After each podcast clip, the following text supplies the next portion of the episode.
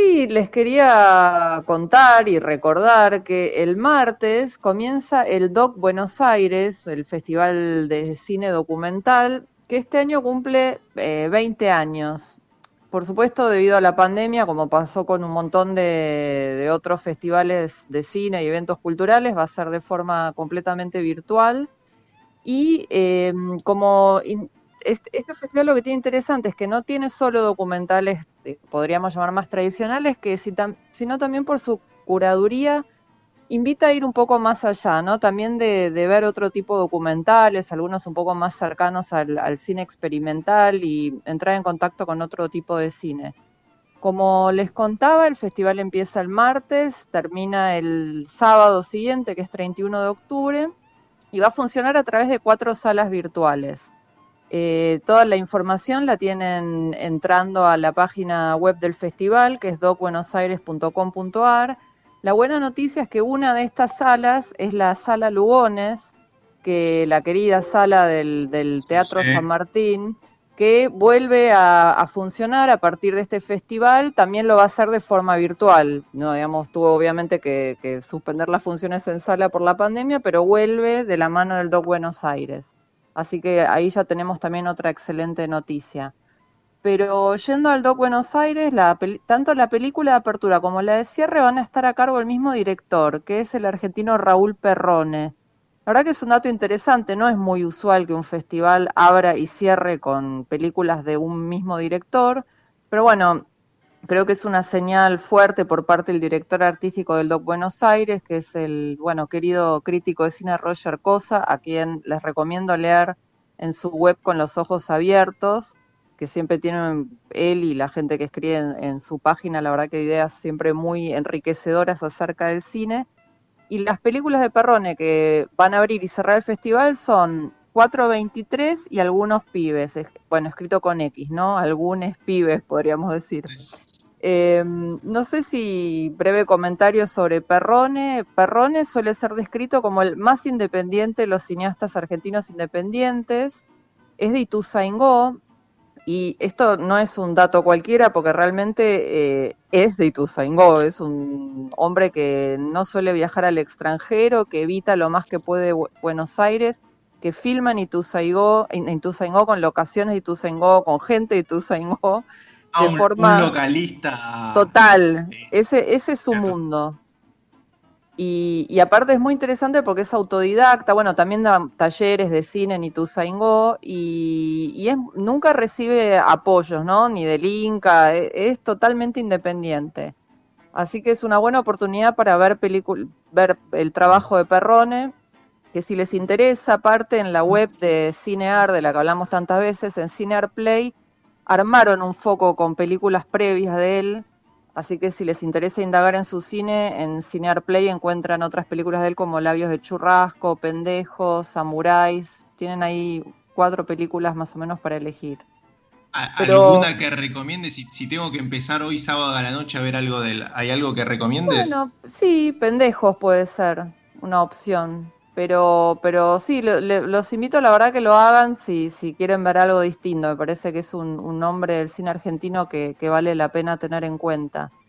Y después es un festival, el Doc Buenos Aires Internacional, entonces obviamente también va a haber películas de directores de otros lares. ¿Te acordás, Fede, cuando hablamos de la porno miseria? A propósito de esta película colombiana, Monos, que no me había gustado mucho el tratamiento que, que, le daba al tema de la guerrilla colombiana y demás. Bueno, y vamos... me, acuerdo que hablamos de Tropa Elite también como otro ejemplo para ver si la gente lo tiene. Bueno, cuando hablamos de eso, ¿te acordás que mencionamos bueno el término pornomiseria y hablamos de una película Agarrando Pueblo que era de un director colombiano Luis Ospina? Luis Ospina fue una figura importante en el cine colombiano falleció el año pasado y va a ver, eh, se van a poder ver de él. Todo comenzó por El Fin, que es su última película, y En Busca de María, que es un corto de 1985. En Busca de María es una película sobre el rodaje de María, que fue la primera película muda colombiana, pero de la que no quedó prácticamente nada. Y eh, todo comenzó por El Fin, dura más de tres horas, de todas formas es muy amena y también les recomiendo que la vean es eh, Luis Ospina contando la historia del grupo de Cali, grupo al que él perteneció y fue uno de los miembros más activos también junto al mm, escritor Andrés Caicedo, que fue otra figura de la cultura colombiana que se reflotó mucho hace unos años, que era crítico de cine, dramaturgo. Eh, y esta película incluye, bueno, entrevistas a gente que formó parte. Imagínense años 70, 80, era un grupo de, de artistas que vivían en comunidad, eh, que, buscaba trascender un poco los límites del cine convencional, eh, que también, bueno, tuvo su historia, bueno, Caicedo se suicidó muy joven, a los 25 años, después era también una época de mucha experimentación con las drogas, y, yo tuve la suerte de entrevistar a Ospina hace muchos años, por no tantos, unos 3, 4, que estuvo en Mar del Plata, con todo comenzó por el fin en el festival, y me contaba que él sintió como el compromiso moral de contar la historia de ese grupo desde el lugar del superviviente, ¿no? Porque otro integrante de este grupo, que era Carlos Mayolo, también había fallecido. Bueno, y finalmente falleció Spina el año pasado. Así que otra, otra recomendación importante. Y por último, hay otro cineasta eh, del que va a haber un foco con varias películas de él, es un cineasta británico que se llama Philip Warnell.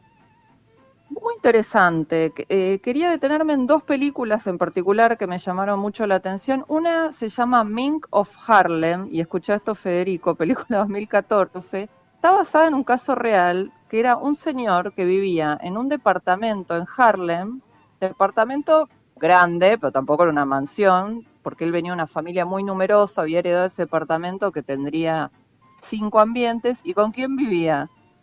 Con un tigre, pero un tigre, un señor tigre. y un cocodrilo. Hay una ¿Cómo se llama la película india? Te, tiré ahí, sí, muy, con los perros atados, muy difícil. Eh, esa película india en la que trabaja, se, me van los nombres, pero está el, personaje con el tigre en el medio del mar y lo tiene arriba de un ah, bote. sí, ay, sí, sí, la de Ang Lee. Eh, el, algo de, eh, ay, del Pi, algo, no me, espera, ya me voy a acordar. Life, Life, of Pi. Life of Pi, sí, exacto. Que bueno, no vamos a spoilear, ¿no? Pero ya sabemos. No, no, eh, en medio de significaban esos animales. Tigres. Sí, sí, una locura. Eh, va, una locura. De hecho, lo interesante justamente es que el documental no juzga a, este señor, ¿no? Eh, lo deja contar también su versión de las cosas. Es bastante interesante escucharlo, pero en realidad esta historia es como una excusa para el director para indagar en el vínculo entre los humanos y los animales, que es un tema que claramente le interesa, ¿no? ¿Cuáles son los límites de esa convivencia? Em, así que por un lado tienen Mink of Harlem, esa eh, película es una opción para conocer el cine de Warnell, y otra, que es la última, que es de este año, que se llama Intimate Distances, distancias íntimas. Que la verdad que en tiempos de corona es también muy llamativo, porque obviamente fue filmada antes de la pandemia. Y la premisa de la película es que hay una señora de unos más de 60 años, que se para en una esquina de Queens en Nueva York y le habla a, la gente que pasa, que en general eh, son varones mucho más jóvenes que ella, en general afroamericanos o hispanos o de Europa del Este, y les hace dos preguntas muy profundas, ¿no? Una es si en algún momento estuvieron en, en, en algún momento de su vida sintieron que se producía un cambio importante, y otra pregunta es si alguna vez hicieron algo que creyeron que nunca iban a hacer, ¿no? Se habían cruzado algún límite.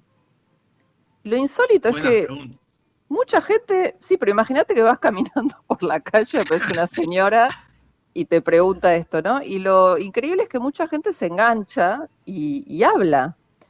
Eh, y para mí, lo más interesante ahí también es pensar qué, pasa, qué pasaría invirtiendo la premisa, ¿no? ¿Qué pasa si pones a un joven afroamericano o hispano a hablarle a señoras de más de 60 años blancas en Nueva York? ¿Los reciben también? también hay tan buena onda, ¿no? Digo, abre un... invita a reflexionar la película. Así que a los que les gusta el cine, sobre todo el cine documental, los invito a, entrar a la página del Doc Buenos Aires, Doc Buenos Doc, buenosaires.com.ar y investigar la programación. Esto empieza el martes y bueno, hay muchísimas películas, las no podemos hablar de todas, pero, pero los invito a, sumarse al, festival. Hola Astrid, me había ido, me perdí casi todo. Te perdimos, pero... Te, llamo y me contás a mí, me haces la columna por privado. dale, dale. O la podés escuchar en Spotify después.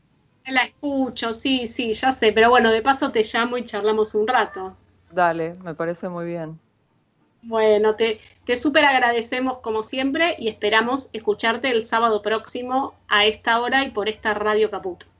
Nos vemos, nos vemos el sábado. Chau, chau.